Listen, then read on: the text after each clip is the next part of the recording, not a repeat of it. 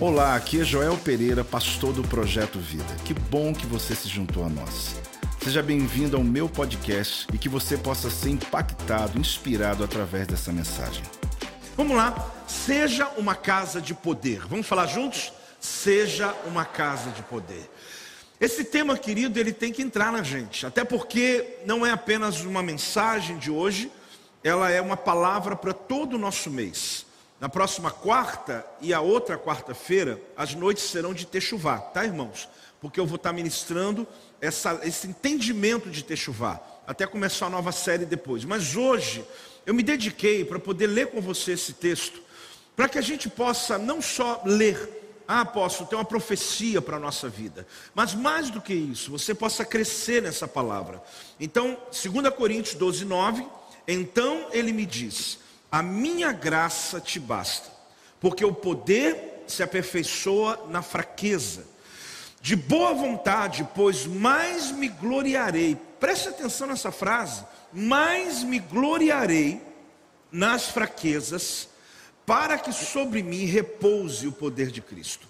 Amado, preste atenção.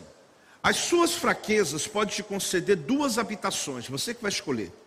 Você pode morar numa que eu disse no culto antes de domingo agora, quer dizer, anterior ao domingo. Você pode morar na casa da misericórdia. Para quem me ouviu há dias atrás, eu falei sobre isso. Você pode morar em duas habitações: ou na casa da misericórdia, onde as pessoas têm pena de você, onde a sua fraqueza ela atrai esse ambiente de dor, aonde as pessoas o tempo todo elas ficam tentando te ajudar e aonde você vai se esconder atrás de uma barreira formada pelos seus sentimentos de derrota. Então, a tua fraqueza lhe dá duas casas, uma ou outra. A primeira casa, que muita gente escolhe, espero que você não, é a casa da misericórdia. Toda dor que tem, todo sofrimento que tem, todo embate que tem, toda dificuldade da vida, a atitude dele é de recuar, chamar atenção e provocar nas pessoas uma pena. É uma atitude, é uma decisão sua, você tem a sua escolha e espero que não seja essa. Mas há de convir que muitas pessoas ao nosso redor tomou essa escolha. Ou você pode ser uma casa de poder. Amém? Uma casa de misericórdia ou uma casa de poder. A de misericórdia atrai a pena das pessoas. A casa de poder atrai as pessoas ser inspiradas por você. Porque mesmo apesar das suas batalhas, elas veem o poder de Deus na sua vida. Elas veem o seu testemunho, ela vê a sua caminhada. Então você tem duas casas para escolher. Eu diria que no início dessa mensagem, ela já nos dá assim, uma base muito bonita para você já tomar uma decisão já. Para você caminhar comigo dizendo, olha apóstolo, eu, eu quero ser uma casa de poder. Mesmo que você não saiba ainda o que eu vou dizer pós esse assunto, mas que você compreenda que esse texto está baseado em quê? Olha o final do versículo: para que sobre mim repouse o poder de Cristo. Então você vê que essa frase do apóstolo Paulo, ela é muito forte. Ele vai falando que ele se gloria na fraqueza, ele está falando que a graça basta, ele está falando, inclusive ele fala antes sobre o espinho na carne, sobre uma batalha que ele tem, mas ele fala uma coisa que me chama a atenção. Tudo isso é para quê? Para que repouse sobre mim o poder de Cristo. Repousar sobre você o poder de Cristo faz você uma casa de poder. Preste atenção. As fraquezas, elas vão trazendo sobre você as suas debilidades, elas provocam em você conhecer aquilo que você não sabia que, que você era capaz. Existem coisas que você nunca soube que você era capaz, até se expor a uma necessidade, até se expor a um nível de batalha. Então você percebe que desenvolve aqui o um ensino a partir do princípio seguinte: Paulo diz: enquanto eu estou fraco, aí que eu estou forte. Então o seu poder habita em mim. Então ele está falando o quê? Que o poder de transformar deficiência em eficiência. Ele está dizendo: olha, tem um poder que habita dentro de mim, que ele recicla coisas que ele, aquilo que era para me derrubar, me levanta. É um poder que eu recebi no batismo no Espírito Santo. É um poder que eu recebi quando fui no encontro com Deus. É o um poder quando eu passei pelas águas do batismo. Eu recebi algo tão poderoso dentro de mim que quando vem algo que derrubaria outro, a mim é o contrário, me levanta cada vez mais. Aquilo que ia derrubar vai me levantando cada vez mais. É um poder de reciclar, é um poder de transformação. É interessante como Paulo ele fala sobre isso não de uma maneira aleatória, ele está falando da vida dele. Então ele está dizendo aqui nesse texto que é maravilhoso saber que setembro é um mês onde todo o nosso ministério está debaixo da cobertura desse entendimento. Agora, uma coisa que eu quero perguntar a você: será que Deus precisa dar satisfação para nós? Será que Deus precisa de verdade? É interessante porque em algum lugar da nossa mente, tem algum cantinho, gente, tem algum lugar da nossa mente que a gente tem uma expectativa de que qualquer momento Deus vai se explicar. A verdade é essa. No fundo, no fundo, quando acontece uma tragédia, quando uma situação angustiante nos rodeia, a gente fica firme em oração, mas a, a, aquela expectativa, algum momento Deus vai explicar isso para mim. Só que eu já disse uma outra mensagem para vocês: Deus não se explica. Eu não sei se você lembra a segunda parte. Deus se revela. Ele não se explica, ele se revela. Então eu não quero desanimar você, mas Deus não vai explicar nada para você. Deus não tem obrigação de nos explicar nada daquilo que está acontecendo com a nossa vida. Deus ele vai se revelando à medida que você se posiciona em fé. Que você pode até chamar de explicação, mas ele não está se explicando. Ele está se mostrando a você. Ele está abrindo o livro para você. Ele está tirando o entendimento. Agora, quando eu empaco e fico aqui, enquanto Deus não me explicar, não saio daqui, você não vai sair nunca daí. Porque ele não vai te visitar com a explicação. A explicação de Deus, ela vem pela intimidade, vem pela pela intimidade, pelo jejum, pela busca. Aproveite os 10 dias de jejum que a gente vai entrar daqui a dias. Quem vai estar no jejum de Techuvá, gente? Glória a Deus. Isso, vá já dando ordem à tua alma aí que ela se prepare para esses dias. Em algum lugar a gente tem essa expectativa. Então Deus não se explica, Deus ele se revela. Então você tem que dar um basta a essa necessidade de explicação. Irmão, você entrou setembro, dá um basta nisso, fecha essa brecha na vida de que Deus vai explicar alguma coisa para você. Porque quando você fizer isso de maneira madura, você vai entender um todo dessa mensagem. Então, a graça de Deus não é para te dar força, mas ela eleva o nível da sua, das circunstâncias. Ela coloca você numa posição de domínio.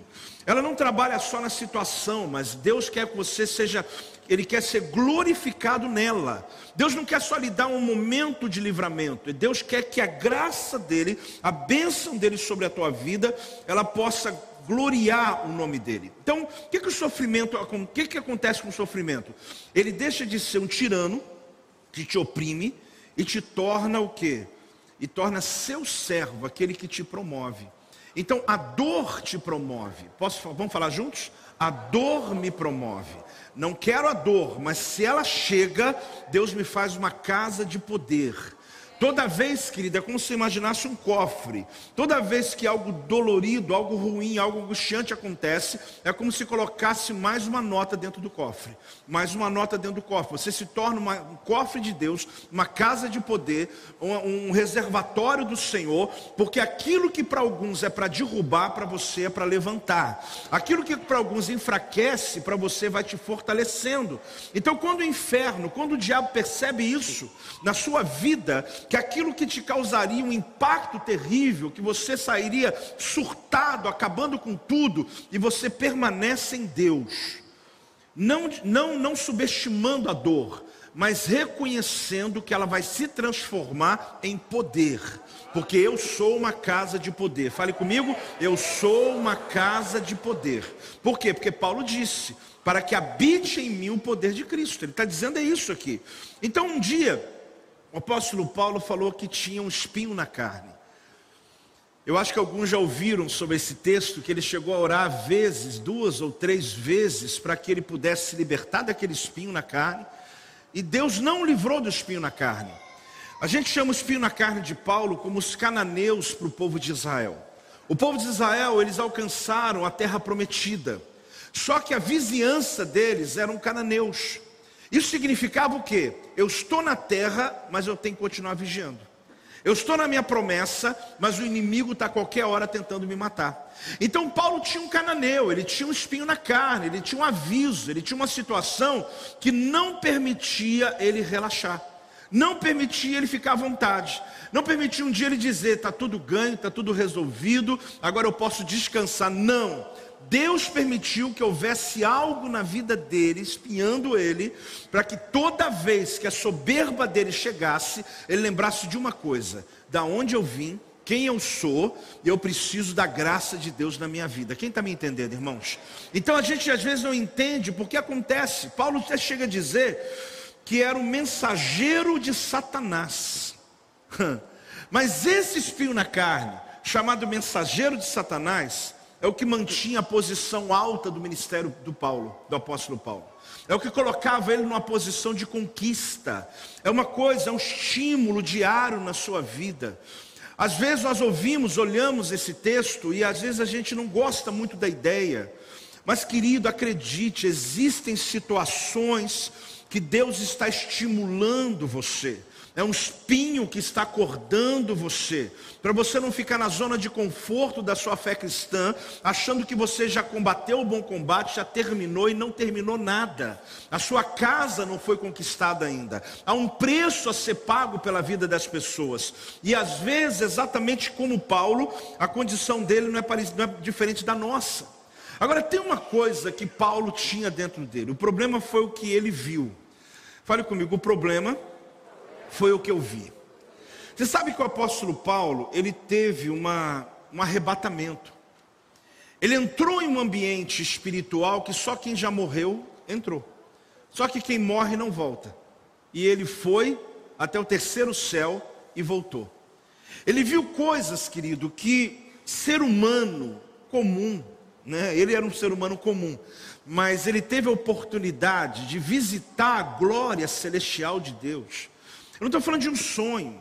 Você imagine você ser arrebatado em espírito e você chegar lá diante do trono do Senhor e você vislumbrar aquilo que a Bíblia diz e mais do que a Bíblia diz, o que está revelado lá, e você perceber a presença, você sentir a glória de Deus, você vivenciar isso num tempo que a gente chama temporal, não importa se ele ficou um minuto ou uma hora, porque naquele reino não existe essa distância de tempo, e ele vislumbrar coisas tremendas, quando ele sai do arrebatamento, vou explicar uma coisa para você.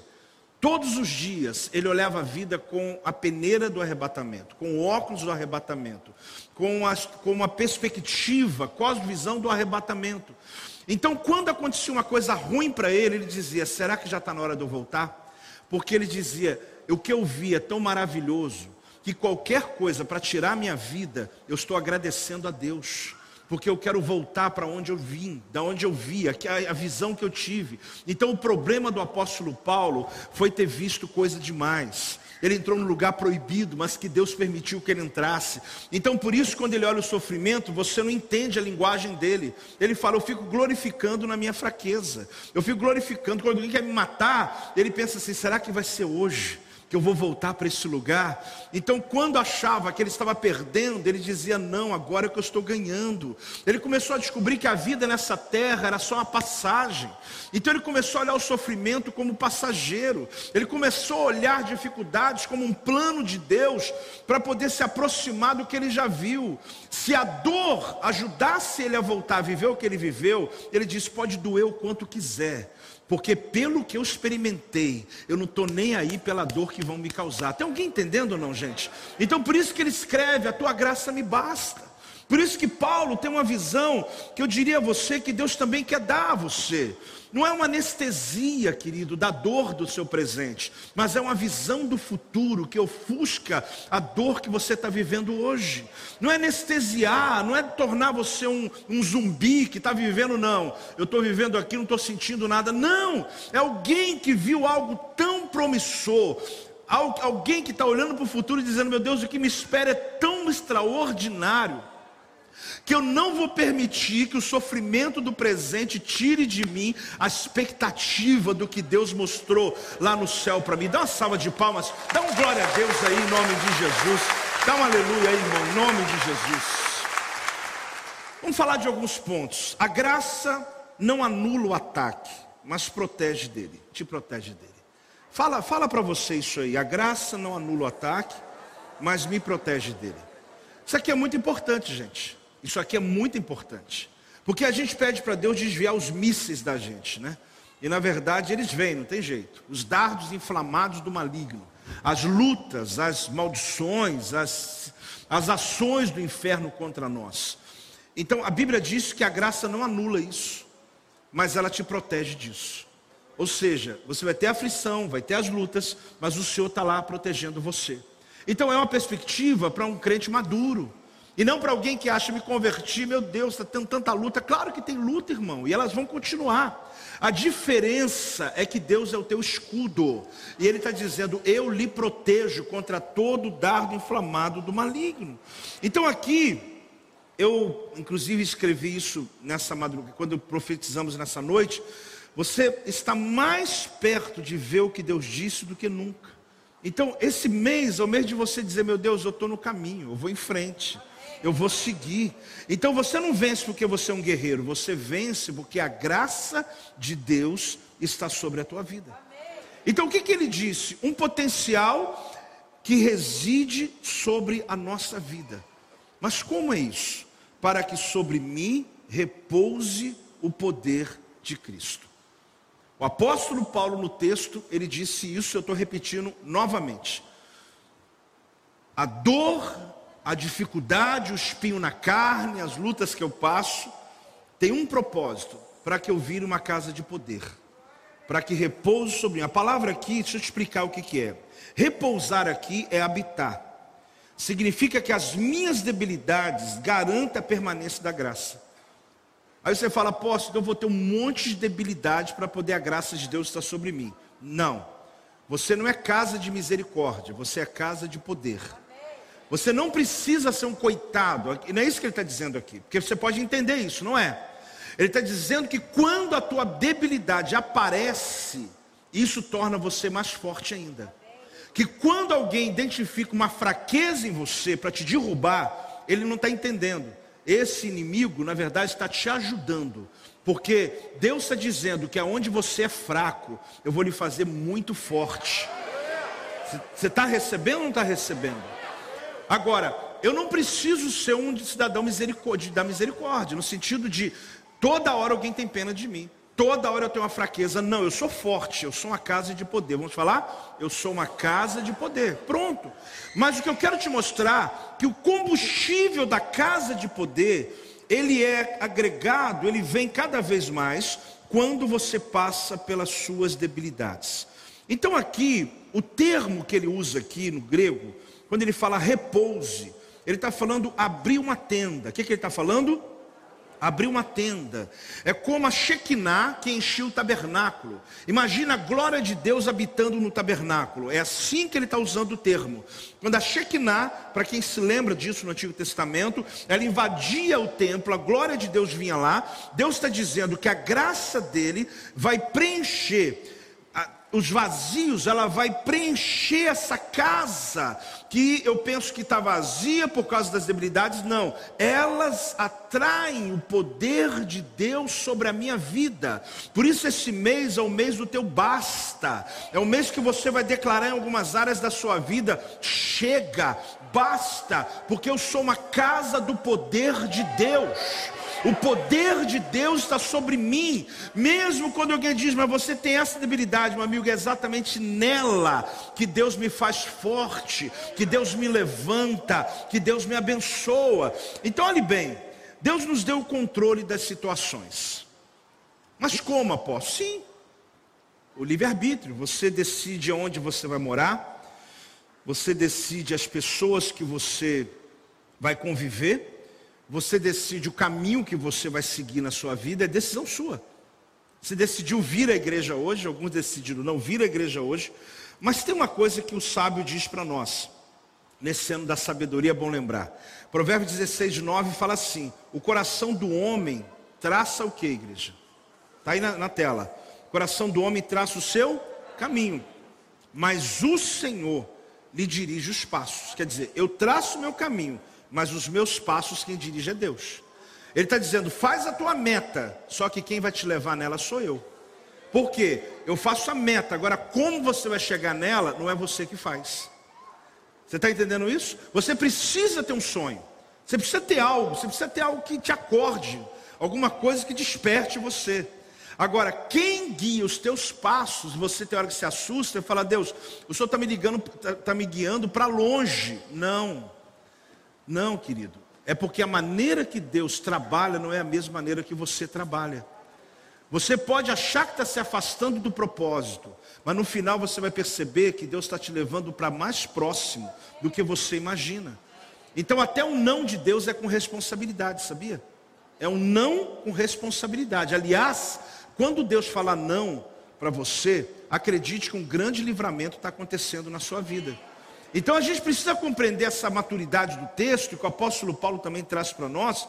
Então aqui eu mostro o seguinte: que é uma decisão que eu tomo de confiar no Senhor, de estar satisfeito antes da situação me satisfazer. Peraí, mas peraí, peraí, peraí, peraí. Estar satisfeito antes da situação me satisfazer. Eu estou lá com um prato de comida delicioso e eu estou degustando. De repente, eu não terminei e eu falo, paro de comer. Espera aí, mas eu, a minha vontade é comer mais. Mas eu digo, mas eu estou satisfeito. Por quê? Porque eu tenho o poder de decisão. Então, o que mostra aqui é que quando existem situações que você está sob controle, Deus coloca você controlando sobre elas. Existem algumas questões da nossa vida que a nossa mente decide que já é o suficiente. É o basta que você tem que entender. Agora, basta não é sentimento. Vamos falar bem alto? Basta não é sentimento. De novo. Porque do ponto de vista, às vezes a pessoa pensa o seguinte: Ah, Deus falhou comigo. Deus falhou comigo.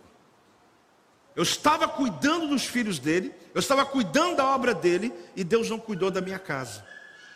Isso é sentimento, querido. É quando a gente leva a palavra para o lado do sentimento. Agora, quando eu entendo que esse basta, essa decisão que eu tomo, que eu estou, um prato de comida está gostoso, mas eu disse, é o suficiente.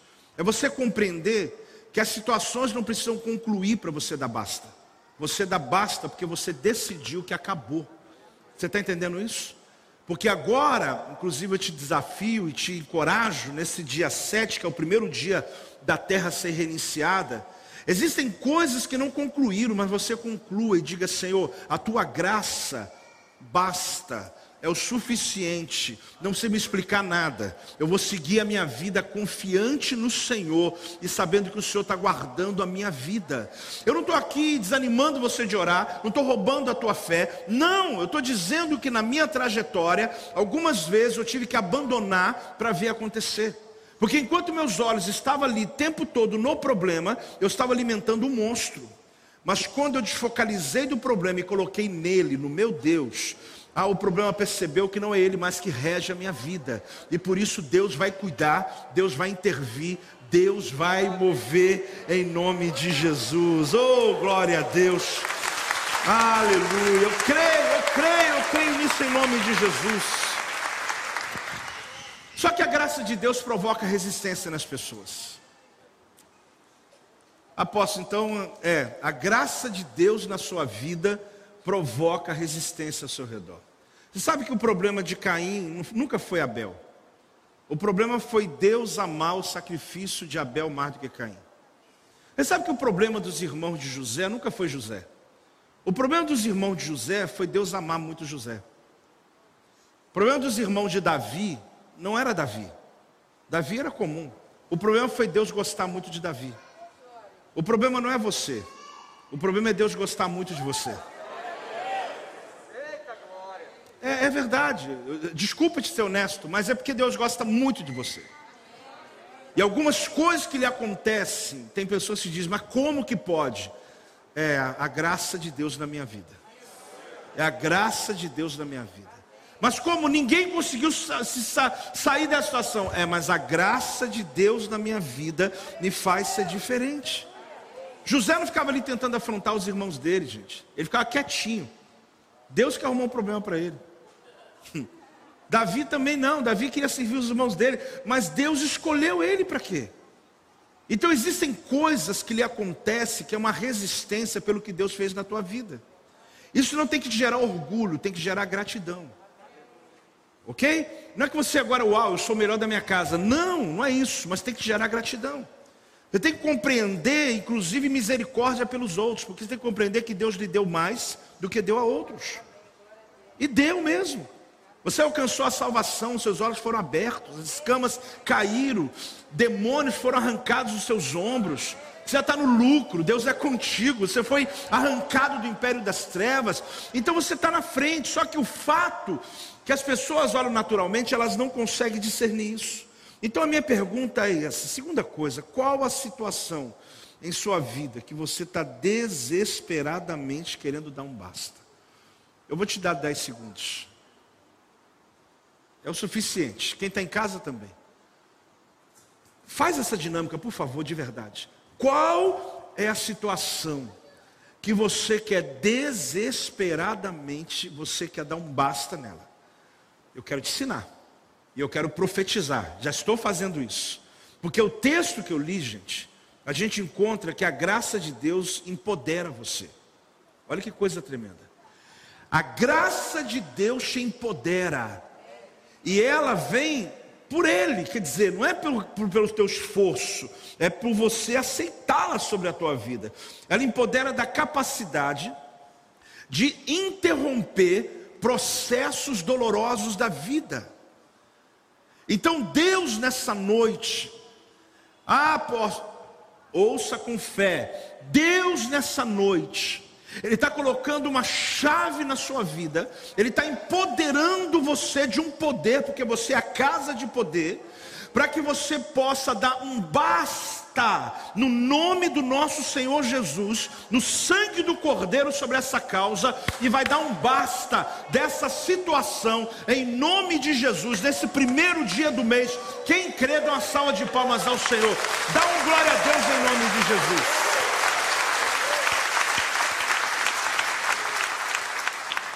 Porque a questão não é a resposta favorável, é convicção.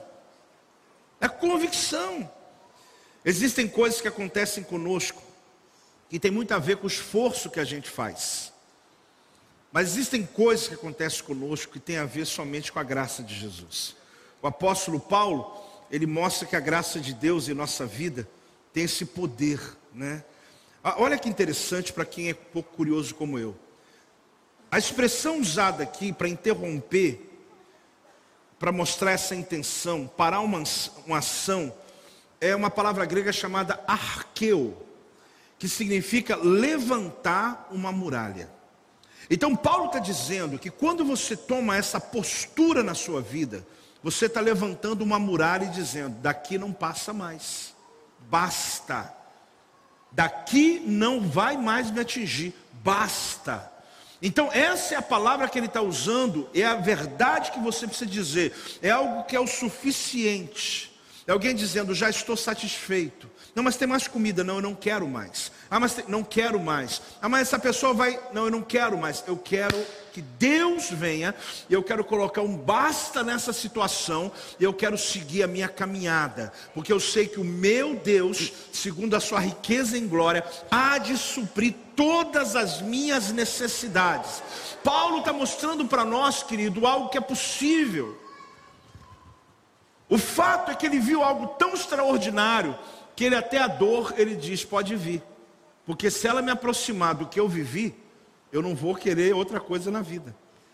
Agora, o fato aqui é você perceber o seguinte. Eu já usei esse termo aqui uma vez, mas eu quero usar de novo. Alguns saem da gaiola para o viveiro e acham que já estão livres. Essa frase, ela para mim é muito importante, é uma construção de uma ideia. Porque o fato de você receber a palavra pode lhe causar uma confusão. Apóstolo, amém, estou bem, saí da gaiola e fui para o viveiro. Para quem não sabe, vocês têm foto de gaiola, viveiro aí? Põe se tiver. É gaiola, a gente já sabe. Tem viveiro? Vamos lá. Olha lá, é maiorzão, né? Sabe o que acontece? O pássaro está na gaiola, está apertadinho, está preso. Aí você tira da gaiola, solta no viveiro, ele dá um voo mais alto, mas, mas ainda está. Não confunda, querido, isso na sua vida. Deus não está tirando você de uma gaiola pequena e colocando num viveiro maior. Deus está abrindo as portas. Tá? Eu queria mostrar isso para você, para você entender e você orar com fé. E você, quando entrar no Techuvá, enfim, nas, da maneira que eu vou te conduzir, e o Espírito Santo mais nesse mês de setembro, você possa fazer oração nesse nível. Você não quer dar uma melhoradinha. Gaiola por viver, ah, já está melhor, apóstolo. Já estou já tô podendo, opa, já estou num espaço maior. Não é isso. Deus quer te dar libertação completa. Quem está recebendo essa palavra? Ah, querido, isso, isso toca muito no meu espírito de orar por você, de clamar em nome de Jesus. Olha, porque às vezes a pessoa ela não entende. Olha essa frase: nunca aceite nada que não seja tudo que Deus decidiu para você. Nunca aceite nada que seja ou não seja tudo, ou seja, que Deus decidiu para você. Levante suas duas mãos. Pai, eu estou falando não só de sair de uma gaiola para um viveiro. Eu estou falando, Deus, que essa palavra hoje, inclusive quem está em casa, eu creio muito no poder de uma palavra liberada. Ó Deus, ela está nos arrancando, ó Deus, para a liberdade sentimentos emocionais que estão como o laço do passarinheiro, pessoas que estão presas, ó Deus, toda vez que vai dar o salto, os pés estão presos, aqueles, ó Deus, que estão presos financeiramente, aqueles que estão presos emocionalmente, aqueles que estão presos espiritualmente por causa das alianças com demônios, meu Pai, em nome de Jesus, quebra todo o laço do passarinheiro, quebra essas cadeias do poder de Jesus, nós não vamos sair da gaiola para o galinheiro, para o viveiro, nós vamos sair da gaiola, ó Deus, sair da prisão para estarmos libertos completamente. Pai, em nome de Jesus, eu declaro libertação completa para a sua igreja, em nome de Jesus. Pode celebrar por isso, pode dar glória a Deus, pode receber, em nome de Jesus. Porque a sensação não é realidade. A sensação de liberdade não é só isso que Deus quer lhe dar. É ser livre. Ah, esse assunto aqui, poxa, quanta coisa pode se falar. Apóstolo aqui ministrando sobre esses cativeiros da alma, sobre esses calabouços, né? Quantas coisas, mas o Espírito Santo está falando com você aí. Tem muita gente presa, gente, é o que vão pensar de você, presa isso, presa aquilo, presa a gente, presa a pessoas. Em nome de Jesus, nesse mês de setembro, dá um basta, dá um basta, caminha a tua vida com vitória em nome de Jesus. Eu me refiro aqui a atitudes que você precisa tomar na sua vida, que não pode mais esperar. É esse mês. Deus está falando ou não? Tá ok. Aquela atitude ou aquelas atitudes que você tem que tomar a decisão, porque aquilo que é confortável pode ser um viveiro, querido. E na verdade você está preso do mesmo jeito. Você está preso do mesmo jeito, não mudou nada. É interessante porque Alguns, às vezes, pagam um preço muito alto construindo o seu próprio negócio, construindo um propósito, um projeto, ousou sair da caixa, né? você fez algo maior. Isso lhe doeu muito no início, mas isso vai lhe trazer alegria no futuro. Então, muitas pessoas aqui têm uma palavra de Deus sobre isso. De tomar uma atitude que é, ela é, é perigosa a princípio, ela, é, ela te causa frio na barriga, e de bom que causa, mas que você está dizendo, Deus, eu não quero ficar assim a minha vida inteira. Eu quero, eu quero construir algo que eu possa ser livre. O livre aqui não é para pecar, gente, pelo contrário, livre é para poder realmente servir a um propósito que Deus lhe deu nessa terra. Não aceite nada menos do que isso. Então preste atenção nisso, porque eu creio nisso. Situações podem não ser mudadas na base, mas elas são mudadas quando você toma atitude. Então é interessante, e eu falo isso por natureza, por experiência. Uma situação, ela já começa a mudar quando você age em relação a ela. Quando você toma uma atitude mental e física em relação a esses assuntos que eu estou aqui expondo, que Deus vai te mostrando quais são, só de você tomar uma atitude, a base dela pode continuar, mas as situações começam já a mudar. O teu dia de amanhã já ser diferente a tua semana já muda, porque você já começa a enxergar a vida de outra maneira, de outra perspectiva. A Bíblia vai mostrar para nós sobre algumas pessoas que elas tomaram decisões muito pontuais para que elas não ficassem presas na sua caminhada. Vamos pegar algum exemplo. Exemplo de Davi. Davi, quando foi lutar com Golias, Saul, que era o rei de Israel, ofereceu o que para ele? A armadura. Ele chegou a entrar nela, chegou a andar com ela, e ele o que, que fez? Devolveu. Por que, que ele devolveu? Porque ele é orgulhoso?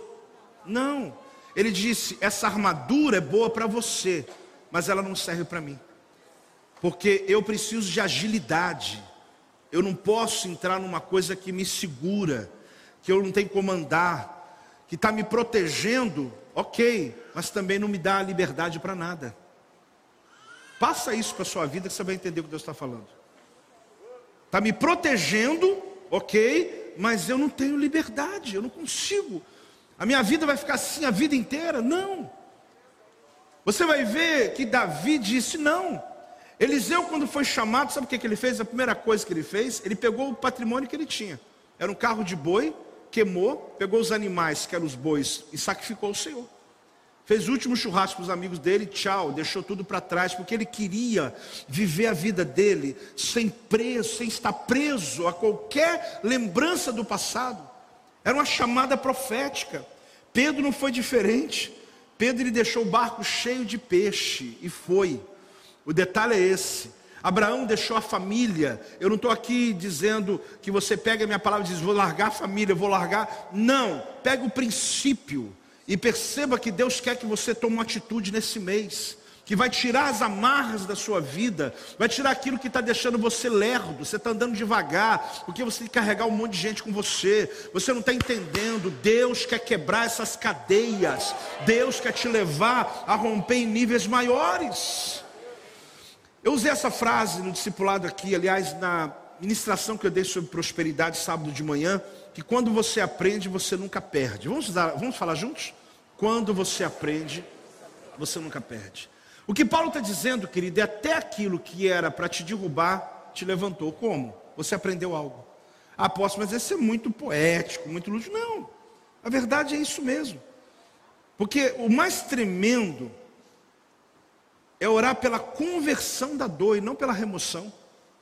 Deus remove a dor, não, converte ela em algo. Olha a diferença. Deus remove esse problema, não, não, Senhor, eu quero aproveitá-lo. Converte esse problema em algo bom.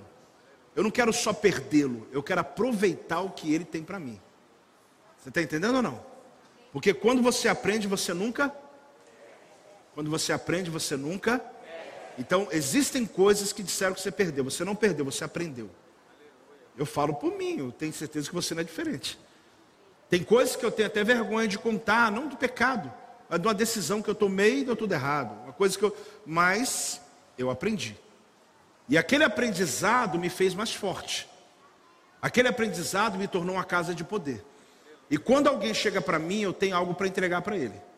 E às vezes eu tenho respostas rápidas para alguns que estão orando 30 dias por uma coisa que eu já sei qual a resposta hoje. Não porque eu sou mais inteligente do que ele, é porque eu sofri mais do que ele. Então você tem que aprender que essas circunstâncias da vida te fazem um professor, te faz um doutor. Você não pediu para ter essa nomenclatura, mas se Deus quis, você se tornou uma pessoa sábia para ajudar as pessoas a não cair no buraco que um dia talvez você caiu ou quase caiu. Apóstolo está falando por metáfora? Sim, porque aqui são tantas realidades emocional, espiritual, financeira, mas você precisa colocar isso na sua realidade. E você compreender que isso é Bíblia. É você aprender na fraqueza. Então, a minha fraqueza é o fio condutor que me põe no meu propósito. É como se Deus usasse a minha fraqueza para me empurrar para o meu propósito. Eu estava me desviando, aí Deus trouxe algo para me colocar de volta, e ali eu me encontrei com o Senhor, e não tem preço que pague isso. Eu olho para trás e falo, a dor nem foi nada quando eu vejo o propósito que Deus tem agora na minha vida. Amado, pessoas passam por batalhas.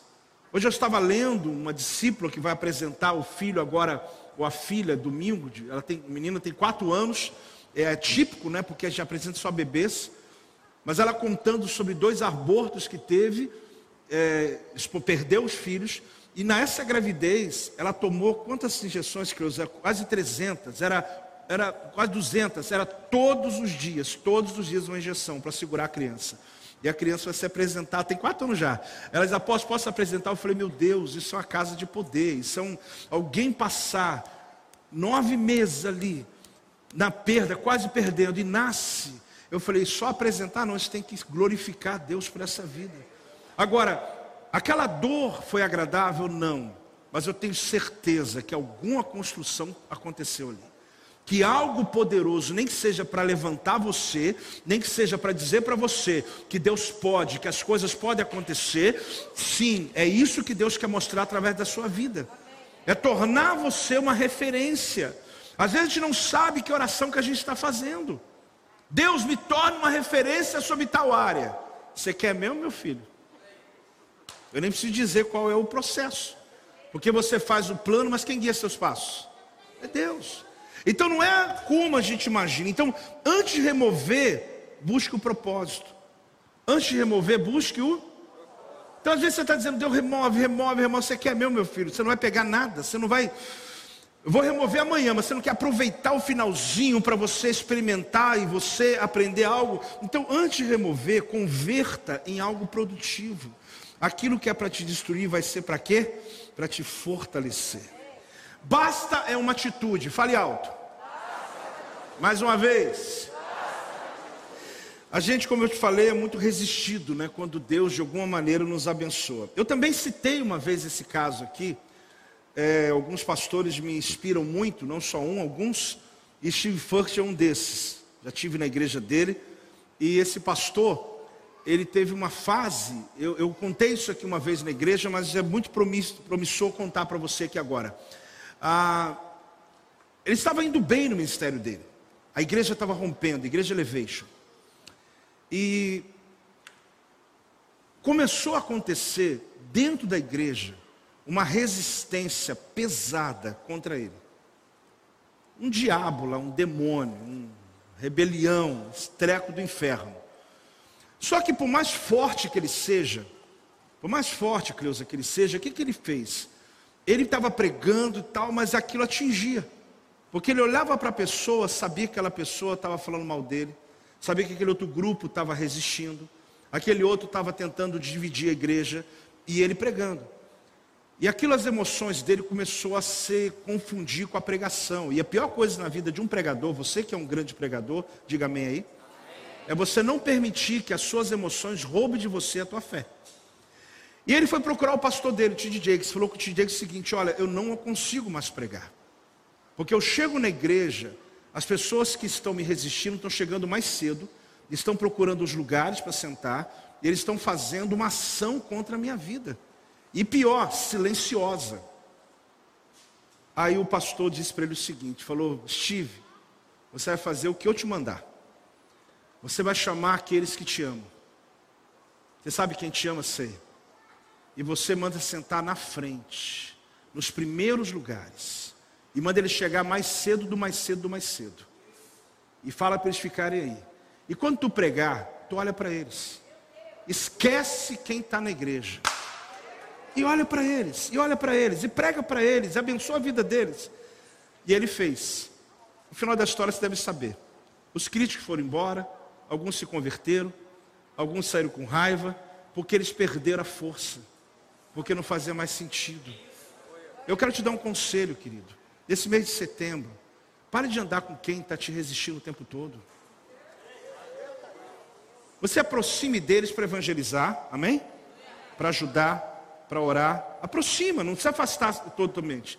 Mas não se relacione com quem só puxa o teu tapete com pessoas que você tem que pagar um preço alto para estar tá todo o tempo rodando ali, fazendo algo, é muito pesado para você.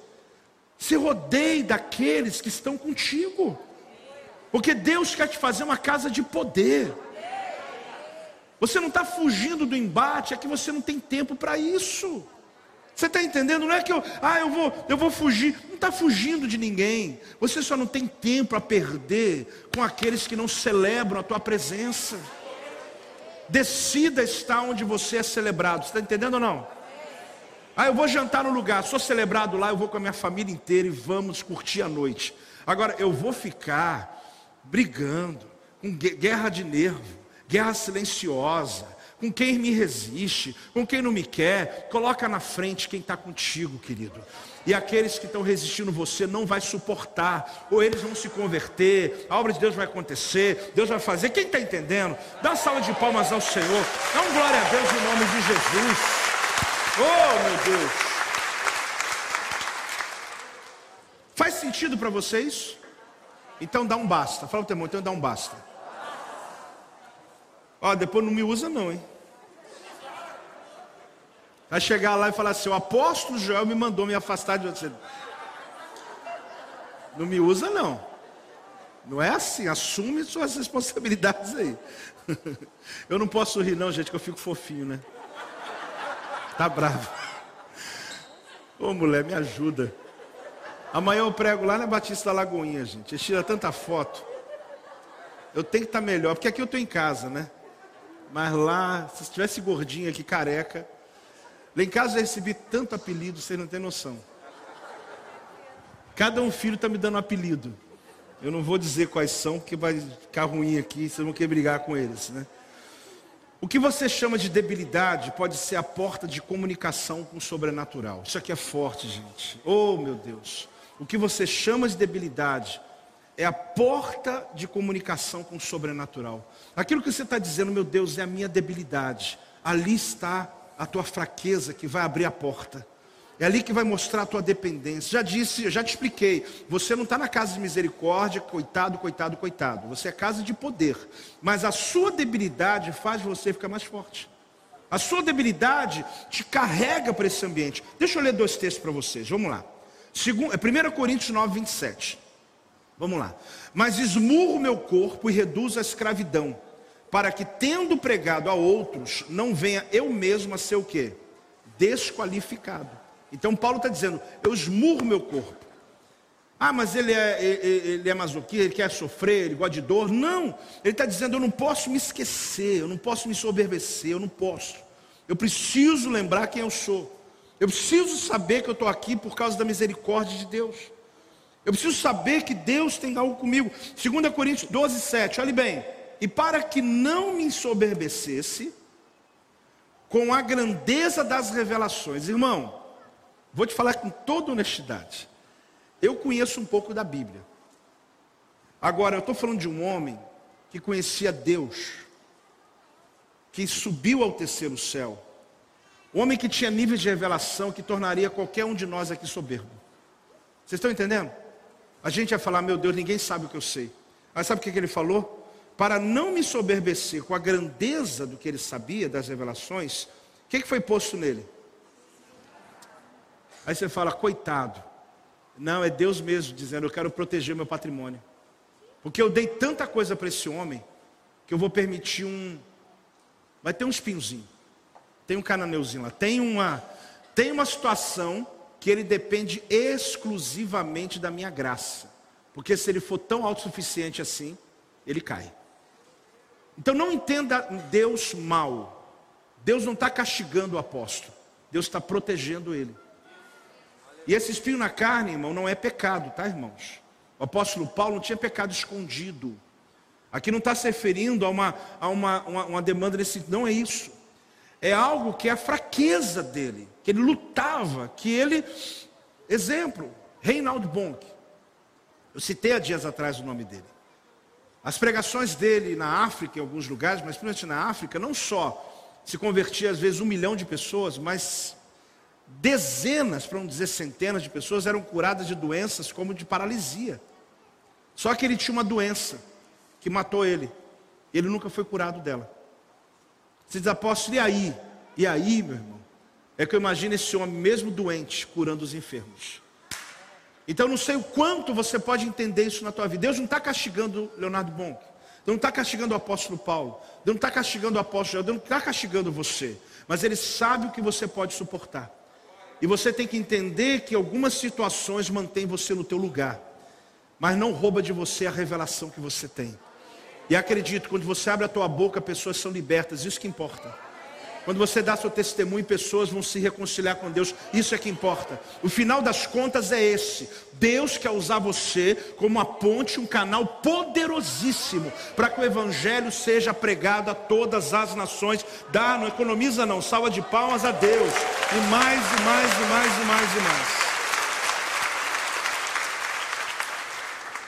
Tem um termo que a gente gosta muito de usar na música, mas se usa em muita coisa agora. Na arquitetura, se usa em design, em vários níveis. Menos é mais. Fala comigo? Até na roupa que você pôs hoje. Lá em casa a gente brinca que às vezes o irmão, a pessoa se vestiu no escuro. Eu não estou olhando para ninguém, não, tá, irmão? Desculpa. Mas tem umas crianças lá em casa que falam: Você vestiu no escuro hoje? Não é possível. É uma lista para cá, lista para cá, lista para lá. Então, menos é? Agora, se usa muito isso na música. Exemplo básico, querido, que gosto de dar, porque é uma área que conheço, até os músicos podem subir já.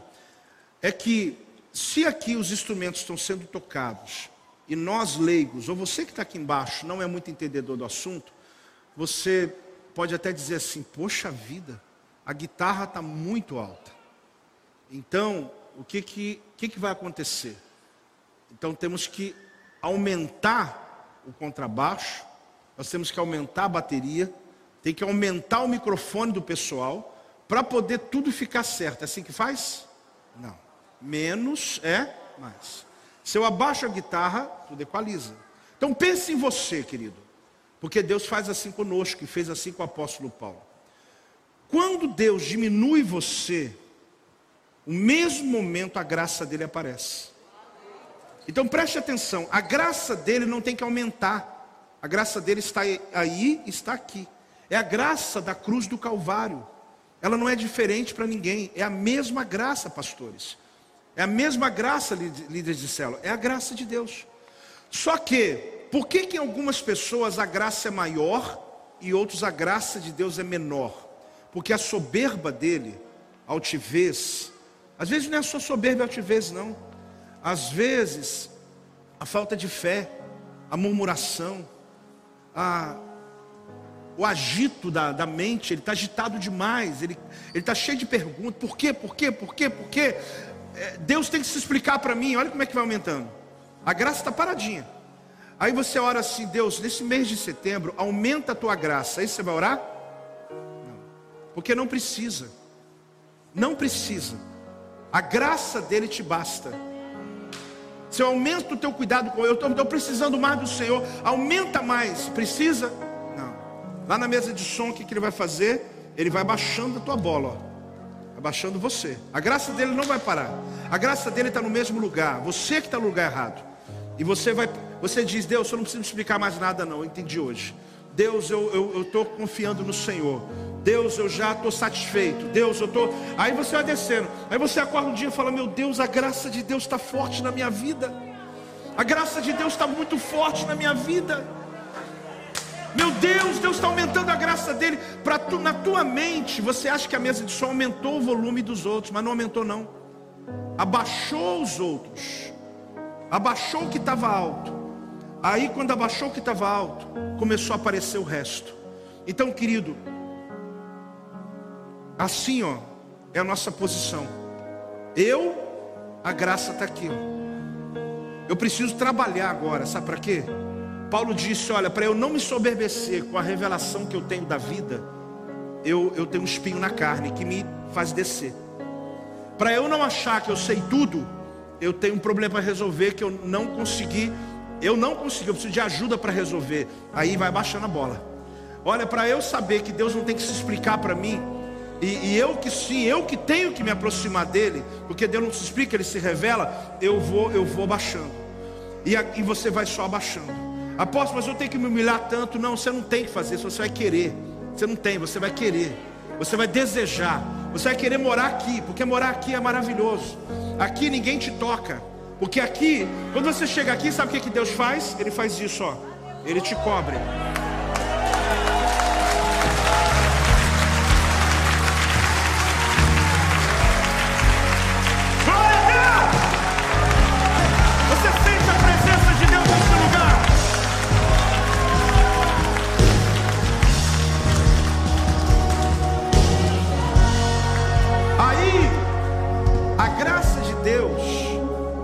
Ela não interrompe os ataques, ela te protege deles.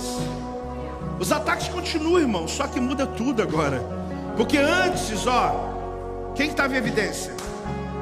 Então você era um alvo fácil.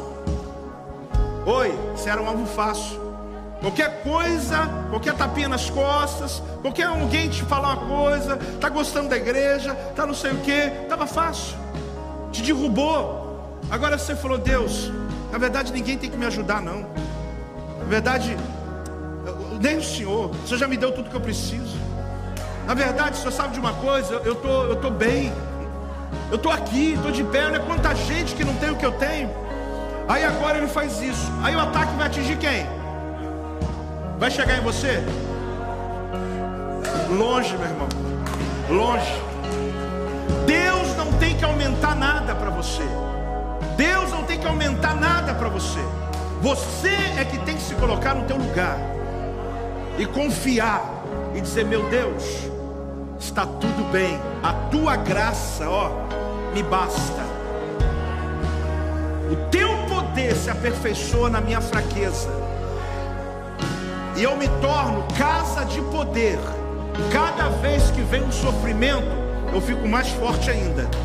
Eu amo mais a Deus ainda. Posso falar isso? É verdade? Cada vez que dói, eu fico mais apaixonado por Ele. Cada vez que vem a luta, cada vez que alguém me persegue, porque o Senhor me ama, aí que eu fico mais grato ainda ao Senhor. E a tua graça me cobre, me cobre.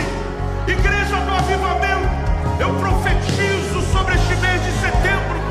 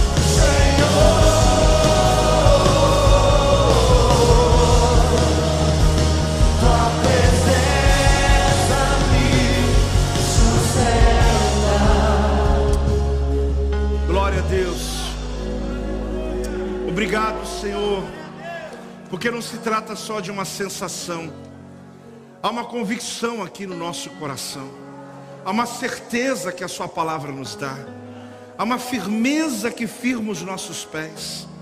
Estamos com o Senhor, Pai, estamos com o Senhor, estamos com o Senhor, mesmo apesar de nossas debilidades, as nossas fraquezas nos fazem forte diante do Senhor. Por isso eu declaro em nome de Jesus. Olha para essa igreja, Senhor. Olhe para essas ovelhas nas suas casas, Senhor. Olhe para nossas vidas esses dias, meu Pai. Que nesses dias de ter chuvar, meu Deus, que o Senhor possa mover sobre essas pessoas, mover sobre nossas famílias. Ó Deus, são tantas circunstâncias que têm nos feito sofrer. Nós sabemos que elas podem nos ajudar a crescer. Mas, ó Deus, que o Senhor nos ajude a suportar essa dor e nos dê a força para vencer. Se o Senhor quer usar a nossa vida como um testemunho, que o Senhor use. Mas, Deus, o Senhor nos prometeu a vida com abundância. Por isso eu declaro, ó Deus, libertação sobre os teus filhos. Nós não vamos só passar por um viveiro, nós vamos sair desse cativeiro completo. A gente quer realmente andar, ó Deus, em fé. E hoje é o primeiro dia, isso me apaixona, Senhor, de poder reunir a igreja no início de um mês de tantas portas mortais que estarão abertas. Salva-nos, Senhor. Salva-nos, Senhor. Dá-nos entendimento e discernimento para compreender os teus caminhos. Dá-nos a unção de libertar quem está cativo dentro das nossas casas. A obra não acabou ainda, tem muita gente presa no mundo espiritual. Nos ajuda, Senhor, a ser um testemunho poderoso. Eu quero, Deus, pedir uma coisa ao Senhor. Eu quero pedir uma coisa ao Senhor. Que as celebrações desse mês, ó Deus, elas sejam encharcadas por uma marca da tua glória, Senhor. E que o Senhor, antes mesmo de qualquer pessoa abrir a boca, a tua presença capture cada pessoa que entrar aqui. Que pessoas entrarão aqui sem vontade de sair. Ah, eu quero pedir uma coisa ao Senhor. E seja um mês de salvação. Ó Deus, um mês de restituições. Um mês de recomeços. Um mês de transformação. Que seja um mês de respostas divinas. Ah, Deus, inaugura esse dia para nós hoje. Eu creio, meu Deus. Eu declaro que está aberto esse portal da tua graça. Porque hoje ela está forte nesse lugar. Ah Deus, ah Deus, ah Deus, ah